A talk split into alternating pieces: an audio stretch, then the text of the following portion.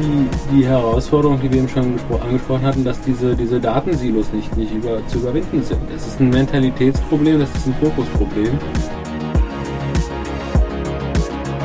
Und das, was, wovon jetzt geträumt wird, ich benutze absichtlich das Wort träumen mit der Kreislaufwirtschaft und dem Reuse von ganzen Bauteilen, die, das kommt sicher, aber dafür müssen wir jetzt erst die Grundlagen schaffen. Und solange wir immer noch mit dem Kopf in den Wolken über die Träume reden, passiert halt auf dem Boden auch nichts.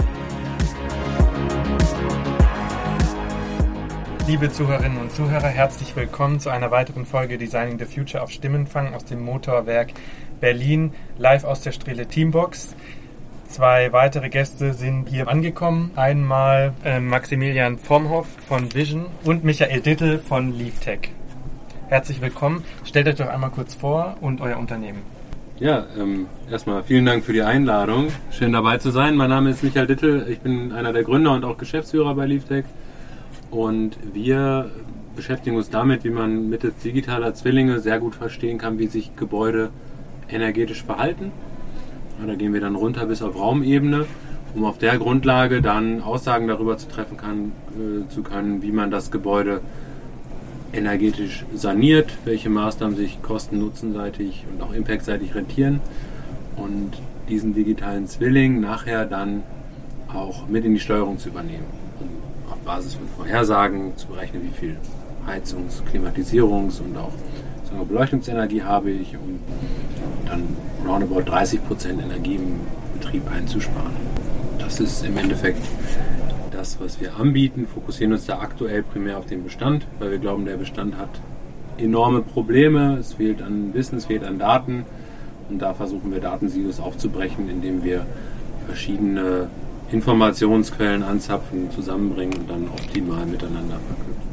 Cool. Ähm, mein Name ist Maximilian Vomhof. Ich bin Architekt von Haus aus, aber baue jetzt keine Gebäude mehr, sondern Software.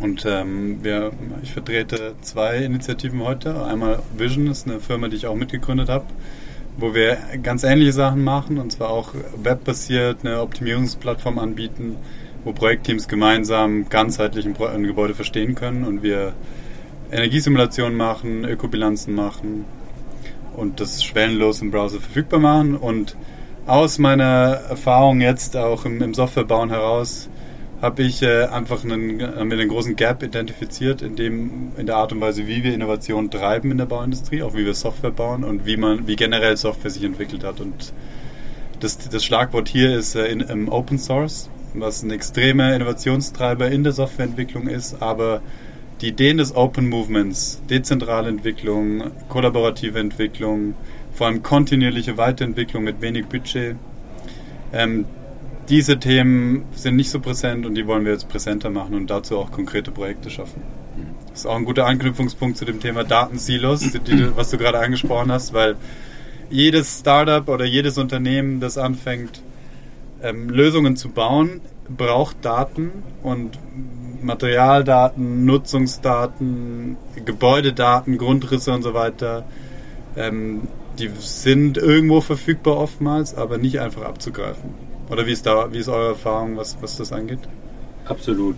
Also man muss eigentlich immer, sei es ein Asset Manager oder auch ein Neubauprojekt, also sei es Bestand oder Neubau, Wege gehen, um an alle Daten ranzukommen, die es nachher braucht BIM als großes Thema im Neubau wird halt, es wird viel drüber geredet, es wird nicht so verwendet. Also es gibt kaum mal ein Modell, das ähm, tatsächlich für alle einzelnen Schritte auch kontinuierlich verwendet und abgedatet wird. Und im Bestand ist es natürlich nochmal ein viel größeres Problem. Ja, da habe ich dann vielleicht irgendwo Pläne in einem Ordner, dann muss ich aber zum Energiemanagement der, der, des Asset Managers laufen, um zu verstehen, ähm, wie sich Verbrauchsdaten darstellen. Den Energieausweis kriege ich dann vielleicht nochmal von einer dritten Partei und dann über Nutzungsdaten und Vermietungsthematiken brauchen wir da noch gar nicht reden. Mhm. Also das ist einfach genau dieses, dieses Problem im Silo-Denken.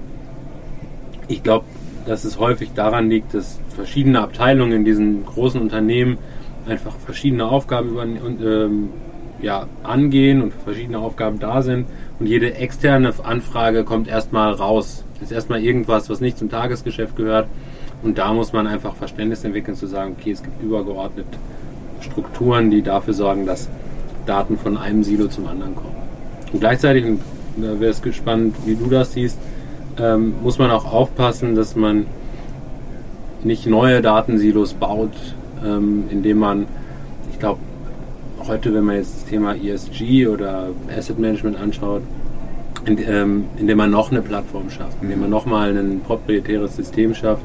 Da muss man von wegkommen und sagen, okay, wir gehen in den Bereich Open APIs, wir wollen in alles integrieren und schaffen standardisierte Schnittstellen, die im Markt fehlen und die dafür sorgen, dass halt Daten von einem Nutzer zum nächsten weitergegeben werden können. Das ist aus meiner Sicht absolut zentral, auch für das Thema Innovation in der Bauindustrie, weil Innovation wird klassischerweise von den Speedboats, den Startups getrieben. Nur haben diese Speedboats im Moment keine Häfen, an denen sie anlegen können. So, blöd gesprochen. Also ja. man baut was und dann integriert man ein, zwei größere Unternehmen, die man als Startkunden gewinnen konnte, aber das skaliert nicht, weil man genau denselben Integrationsaufwand mit jedem neuen Unternehmen wieder hat und wieder hat und wieder hat und dann äh, ist es tödlich für jedes Geschäftsmodell. Und generell ist das eine große, eine, eine große Herausforderung, weswegen ich auch Open Source Construction ins Leben gerufen habe, dass Startups ähm, in der Welt, in der wir heute unterwegs sind, in der Bauindustrie, einfach nicht sich wirklich auf eine Nische konzentrieren können. Mit Software verkaufen funktioniert grundsätzlich am besten, wenn du sagst, heute löst Unternehmen XY einen Prozess so, mit dem Tool, zu dem Aufwand und dem Preis. Idealerweise kann man hingehen und dann einfach sagen, ihr könnt da, wir lösen das ab ihr braucht das nicht mehr weiter bezahlen, nimmt unsere Lösung und dann wird es günstiger und schneller. Das Problem ist heute so, dass die Lösungen, die ver verwendet werden, so groß sind von den großen proprietären Unternehmen, dass du sie nicht einfach ablösen kannst als Startup. Und du wirst die Ressourcen nie haben, das zu kopieren. Und die großen Lösungen, die im Einsatz sind, geschlossen sind. Also du kannst nicht einen Teilprozess einfach rausnehmen und sagen, wir nehmen die Daten an Stelle X raus, machen was damit und spielen sie wieder zurück und dann geht es in dem alten System weiter. Und das sind echte Innovationskiller. Weil viele von den Startups sind corporate finanziert und da fängt das alles gut an und dann irgendwann steht man genau an diesem Punkt, dass du nicht in die Skalierung kommst, weil die Systeme geschlossen sind. Und das heißt im Umkehrschluss, dass auch bestehende Organisationen, wenn sie Innovation fördern wollen, eigentlich massiv darin, dazu fördern sollten, dass es offene Systeme gibt, dass es diese Standards gibt, dass die Kunden, mit denen sie zusammenarbeiten, die Auftragnehmer, ja, das auch berücksichtigen. Ja. Nee, da stimme ich absolut zu. Ich glaube, wenn man dann an so ein Standard-ERP-System denkt in einem Unternehmen, wo alle Gebäudedaten drin sind und man stellt sich dann als Startup die Welt so schön vor, wo man daran andockt an SAP oder andere Systeme, die da im Einsatz sind, dann kollidiert man spätestens nach den ersten Pilotprojekten und POCs mit der IT, genau. die sagt, ne, an unser System, da darf niemand ran, das möchten wir nicht, das ist äh, nachher ja kritische Infrastruktur und da kommt man eigentlich regelmäßig dann in Diskussionen, die einen, einen Rollout, wie du es jetzt auch beschrieben hast, einfach fast unmöglich machen. Und ich hoffe ein Stück weit, dass sich das mit der, dem Druck, den es jetzt gibt, auch Daten zu erfassen, der von der regulatorischen Seite einfach ähm, Unzugänglichkeit und nicht Weiterverwendbarkeit extrem teuer macht, gerade im Bestand ähm, dass sich dadurch ein Stück weit der Innovationsdruck so weit aufbaut, dass, dass sich diese, diese Schnittstellen nachher schneller überwinden lassen, schneller implementieren lassen. Aber das, das bisschen abzuwarten. Und das ist noch ein zweites Innovationsproblem, finde ich, in der Bauindustrie, dass es sehr reguliert ist, dass es sehr viele Normen mhm. und Standards gibt und man sich dann schnell, weil es kompliziert wird, auch darauf zurückzieht und sagt, wenn der Norm da, wenn die Norm da ist, wenn der Standard die gemeinsame Sprache definiert, dann können wir weiterkommen. Und diese sehr passive Haltung verlangsamt den Prozess immens.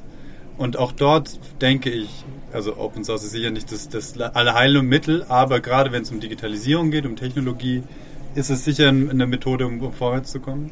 Und auch dort ähm, ist es ein Weg, aktiver zu werden.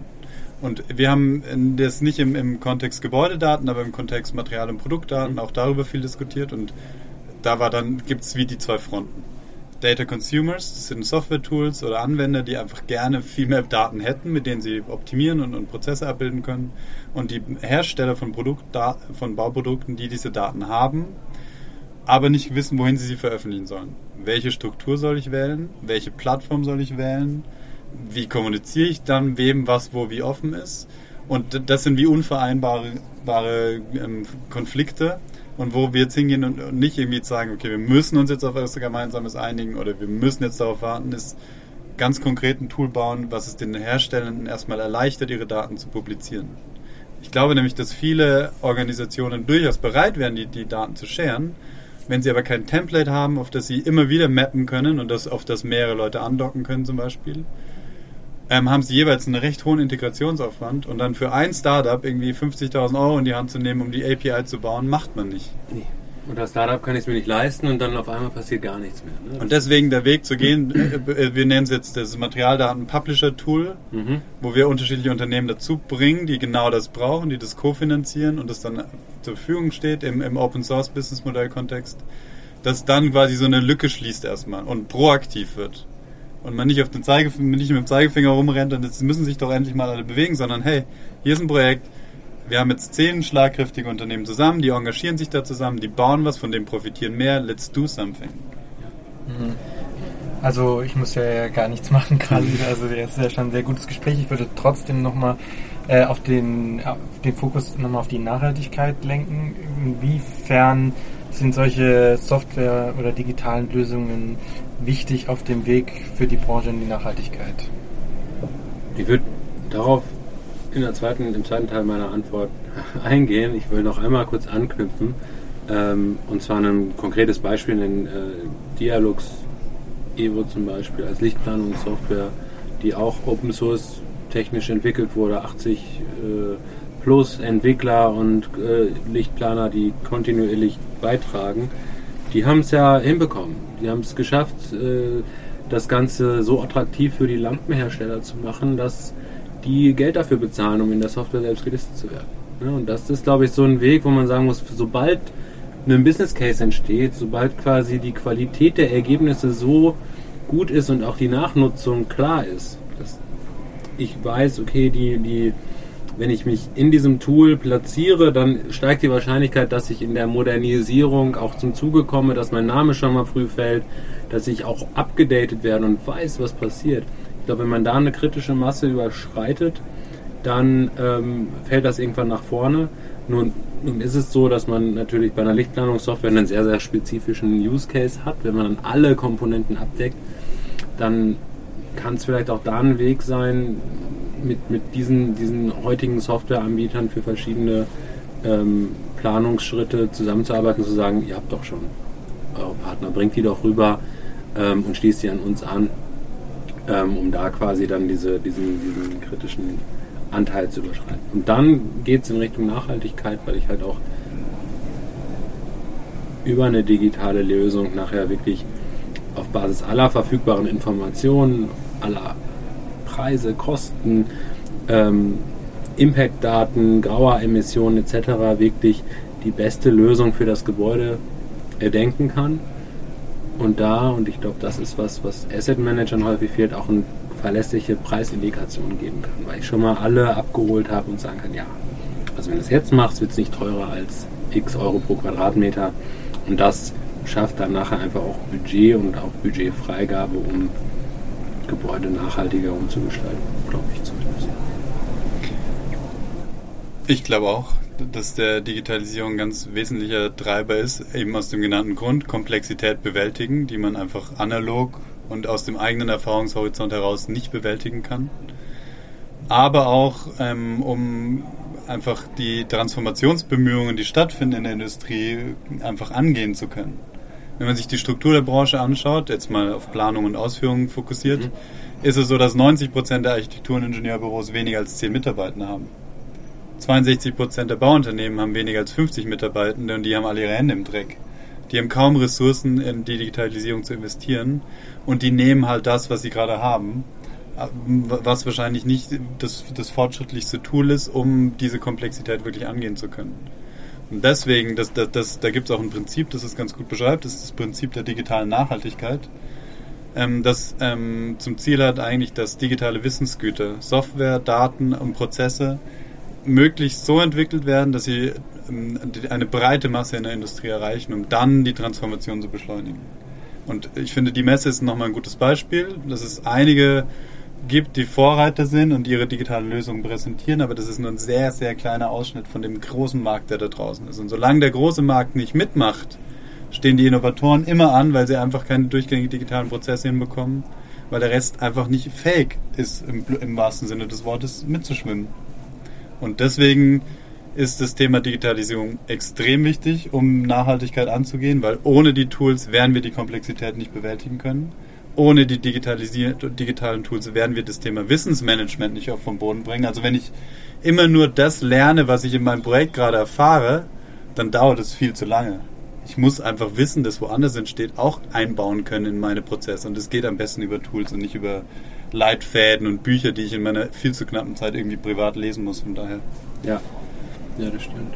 Wie ist dein Take, die, sage ich mal, selbstständigen und kleineren Planungs- und Architekturbüros abzuholen? Ich meine, da ist ja häufig sogar noch der 2D-Plan Mitte der Wahl und der, der Standardprozess, der sich jetzt da seit ja, 20, 30 Jahren im Unternehmen etabliert hat, wird heute noch so gefahren, wie, wie es vielleicht dann in den 80ern mal begonnen wurde. Ähm, da, da ist für uns immer so ein bisschen die Frage, wie man die Lösungen auch in diesem Bereich durchsickern lässt, dass sie da ankommen, da genutzt werden, wo halt dann nachher, ich sag mal, alle Liegenschaften, die wahrscheinlich unter 2.000, 3.000 Quadratmeter sind, geplant angegangen werden. Habt ihr da einen, einen klaren Take oder einen Fokus? Also das ist halt auch was mit dem, dem, dem Prinzip der digitalen Nachhaltigkeit zu tun, dass man es irgendwie schafft, dass, dass die wirklich innovativen Lösungen auch die Büros erreichen und das ist wieder das Thema Open Source. Also ich bin der Überzeugung, dass viele von diesen kleinen Büros noch mit Lizen Lizenzen arbeiten, die fünf oder eher mehr Jahre alt sind, also die noch irgendwie mit einem Dongle funktionieren und keine Netzwerklizenzen oder keines so, die haben sie bezahlt und die nutzen sie jetzt einfach mhm. und verzichten auf die Updates und weil ein Update zu machen kostet richtig viel Geld und du bist dann in diesem Vendor-Login drin. Ja. Und du hast kaum Alternativen. Du kannst dir Revit oder Autodesk, jetzt habe ich es gesagt, äh, oder Archicad oder Vectorworks nehmen. Die sind recht teuer und werden immer teurer. Und das ist eine, das ist eine Hürde für die Unternehmen. Mhm. Und die entwickeln sich auch nicht entlang der Bedürfnisse von diesem Unternehmen. So ein Drei-Mann-Büro ist mit einem dieser großen CAD-Tools massiv überfordert, weil es zwei Millionen Funktionen hat, das das Unternehmen gar nicht braucht dafür wird drei oder vier, die sie brauchen würden, um intuitiv eine Nachhaltigkeitsbewertung zu machen, die fehlt. Weil das nicht verkaufbar ist oder nicht im Interesse ist von den großen Unternehmen. Und da, glaube ich, können Open Source Tools einen wirklichen Unterschied machen. Ein Beispiel, wie das funktioniert in anderen Bereichen. Der Bund fördert ähm, den souveränen Arbeitsplatz, wo es darum geht, eine Open Source Lösung zu schaffen, zu Alternative zu schaffen zu Microsoft Teams. Microsoft Teams muss jede Gemeinde einkaufen, integrieren und das kostet jeweils Geld, aber das Ding entwickelt sich nicht weiter und vor allem nicht in entsprechende Bedürfnisse von einzelnen kleinen Gemeinden und Städten. Die Alternative ist jetzt ein Open Source Projekt zu machen, wo dann eine größere Stadt Features bezahlen kann, die dann allen, auch den kleinsten Gemeinden zur Verfügung stehen. Und das ist natürlich ein, also eine branchenspezifische Anpassung von Tools, die in der Architektur sehr wenig stattfindet. Ja. Nur im proprietären Rahmen. Und das so wäre, so würden unsere Apps, alles andere würde nicht funktionieren, wenn die Softwarewelt noch so ticken würde. Deswegen ist es wichtig, die entstehenden Projekte, die da sind. Ich meine, das ist Speckle, That, That Open Company, Builders, IFC, äh, IFC um, OpenShell und so. Da gibt es eine, eine ganze Menge von echt guten Projekten, wo auch Leute contributen und die immer größer werden das ist äh, der Weg, den, den auch äh, größere Organisationen gehen müssen, sowas zu fördern, weil dann die kleinen Unternehmen mitmachen können und auf einmal digitale Daten liefern, die ich dann in meinem Portfolio-Management verwenden kann. Ja. Und denen immer wieder an, die immer wieder anzuschreien und zu sagen, jetzt liefert uns doch mal die richtigen Daten, ist einfach nicht der Weg, wie man wirklich die, die Digitalisierung beschleunigen kann. Nochmal da im Anschluss, also wir haben jetzt ja schon ein bisschen auch gehört, wie wir diese Probleme angehen können, die ihr da beschrieben habt. Aber wenn ihr euch jetzt quasi aussuchen dürftet, was müsste passieren, damit wir da PS auf die Straße kriegen? Weil wir sprechen jetzt ja schon wirklich äh, lange über Digitalisierung und es ist ja nur so ein schleppender Prozess. Also was muss passieren, damit wir jetzt möglichst schnell möglichst gute Ziele erstmal erreichen, die auch wirklich jetzt ähm, uns in eine nachhaltigere Zukunft bringen, schnell? Ich glaube, die die Wege und die, die verschiedenen Mittel sind bekannt. Ja? Ich meine, wir reden auch da seit Jahren drüber, welche, welche Schritte zu tun sind. es ist immer die Frage, warum es nachher nicht un, umgesetzt wird. Warum, warum werden Prozesse noch so angegangen, wie sie aktuell angegangen werden? Ich, ich denke, da kommen dann immer die Themen äh, ein Stück weit Vereinheitlichung, Bürokratieabbau, Simplifizierung, dann auch wieder Standards zurückfahren und irgendwie dann aber auch gleichzeitig einen standardisierten digitalen Prozess etablieren, wenn wir jetzt mal auf die Verwaltungsseite gucken. Aber im Baubereich ist es, glaube ich, einfach ein Stück weit die, die Herausforderung, die wir eben schon angesprochen hatten, dass diese, diese Datensilos nicht, nicht über, zu überwinden sind. Das ist ein Mentalitätsproblem, das ist ein Fokusproblem.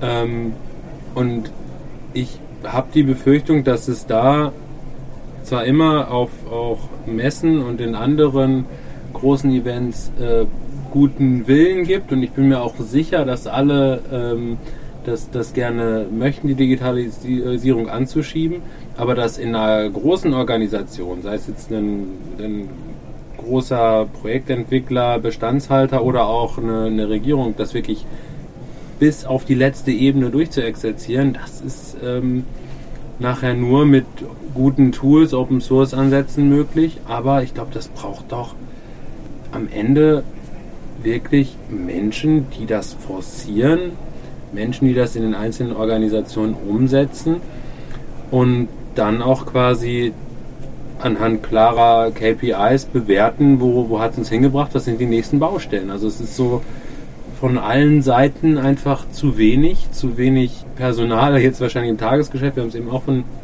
der Politik oder der Dame aus Heidelberg, die dann nochmal ähm, beschrieben hat, wie es im Alltag in der Verwaltung ist, ähm, gehört. Ähm, es ist zu wenig Personal da, um den aktuellen Prozess aufrechtzuerhalten in dem Beispiel und gleichzeitig zu wenig Personal, um es irgendwie zu digitalisieren, weil ja keiner Zeit dafür hat. Also ich glaube, eine Patentlösung gibt es nicht, aber ich glaube, da muss einfach nachher wahrscheinlich am Ende, zu blöd es klingt, Geld und viel Geld in die Hand genommen werden, um das Problem zu lösen, weil ansonsten werden wir auch in zehn Jahren keinen weiteren Schritt in der Digitalisierung schaffen. Ja, also ich glaube auch, dass es nicht von heute auf morgen geht, aber wenn wir schnell sein wollen und rauskommen wollen aus diesem Modus, dass immer alle sich erzählen, was man denn tun müsste und dann am Schluss alle doch hilflos dastehen, äh, muss man was anfangen, was zu machen. Und es gibt auf sehr vielen Ebenen coole Beispiele, wo wirklich was gemacht wird. Es gibt coole Bauprodukte, die neue Materialien einsetzen. Es gibt coole Prozesse, wo Auftraggeber anders beauftragen. Es gibt ja. auch jede Menge coole Digitalisierungsinitiativen und ich glaube, dass man da sich sehr pragmatisch zusammentun muss wegkommen muss auch ein Stück weit von dem Thema, dass man die, die eierlegende Wollmilchsau erfindet, neu erfindet, sondern dass man sagt, okay, was für grundsätzliche infrastrukturelle Herausforderungen haben wir und man diese infrastrukturellen Herausforderungen, über die wir jetzt ein bisschen gesprochen haben, angeht in einem möglichst offenen Weg, dass möglichst viele Leute davon profitieren und auch partizipieren können. Und das, was wovon jetzt geträumt wird, ich, ich benutze absichtlich das Wort träumen mit der Kreislaufwirtschaft und dem Reuse von ganzen Bauteilen, die das kommt sicher, aber dafür müssen wir jetzt erst die Grundlagen schaffen. Ja. Und solange wir immer noch mit dem Kopf in den Wolken über die Träume reden, passiert halt auf dem Boden auch nichts. Und ich meine, die, die, die Baubranche ist speziell vielleicht, weil sie sehr fragmentiert ist was trotzdem sehr viel Geld da ist, aber andere Branchen haben ähnliche Probleme und da schafft man es trotzdem auch irgendwie gerade im Thema der Digitalisierung äh, gemeinsam vorwärts zu kommen. Vielleicht braucht es auch da, nur Food for Thought, einfach in den einzelnen Unternehmen, den großen Marktplayern ganz klare Digitalisierungsbudgets, ja, wo ich sage, ich habe Geld und das gebe ich aus und die In offene Lösungen am besten. Offene Lösungen am besten und auch einfach, okay, das Geld ist quasi, jetzt mal blöd gesagt, das ist abgeschrieben. Das ist Geld, das investieren wir in diese Prozesse, um die besten Lösungen zu identifizieren und bauen da keine, keine großen Hürden drumherum. Und das auch für Verwaltung. Einfach sagen, ja, das Geld muss jetzt investiert werden. Wir müssen natürlich das, den Prozess begleiten. Wir können nicht jedem Geld geben, aber schnell Dinge testen, validieren, sagen Mehrwert ja, nein und dann auch von da aus konsequent über ein zweites Budget in den Alltag integrieren und da dann quasi auch adaptieren. Ich glaube, sowas kann funktionieren. Sehr gut, ja. Noch ein, ein, letzter Satz von mir dazu, was mir gerade einfällt, ist große Organisationen, das Sie angesprochen haben, im, vor allem in, wo Digitalisierung Teil der Wertschöpfungskette ist und das ist es einfach de facto in der Bauindustrie, bei den wenigsten Unternehmen. Die haben sogenannte OSPOs, Open Source Project Offices die spezifisch dafür da sind, zu matchen, was interne Bedürfnisse sind, mit welche Lösungen gibt es im Open Source Bereich schon. Was wir mit Open Source Construction machen wollen, kurz- und mittelfristig, ist eigentlich so ein offenes OSPO zu sein für die Bauindustrie, wo kleine Unternehmen, die sich das gar nicht leisten können, hingehen können, Leute finden, die ihnen dann helfen, eine Lösung zu finden in dem offenen Open Source Rahmen, der, die ihnen weiterhelfen kann. Weil die Ressourcen in-house aufzubauen, ist nahezu unmöglich. Ja. Aber um den Anfang zu machen, wollen wir jetzt eben diese Plattform aufbauen, wo man genau das machen kann. Also vielen Dank für den spannenden Austausch. Uns geht die Zeit aus. Ich habe auf jeden Fall sehr viel gelernt. Ähm, ich bedanke mich bei Michael Dittel von LeafTech und bei Maximilian Vomhoff von Vision. Vielen Dank, dass ihr da wart. Danke dir. Danke dir. Liebe Zuhörerinnen und Zuhörer, das war Designing the Future auf Stimmenfang, live aus der Strähle Teambox. Vielen Dank fürs Zuhören. Wir haben noch weitere spannende Gäste und deren Perspektiven eingefangen. Wir freuen uns, wenn Sie auch beim nächsten Mal wieder mit dabei sind, um zu erfahren, wie weitere Personen aus dieser Branche, vielleicht auch ganz anders, über die Fragen der Zukunft denken. Bis zum nächsten Mal.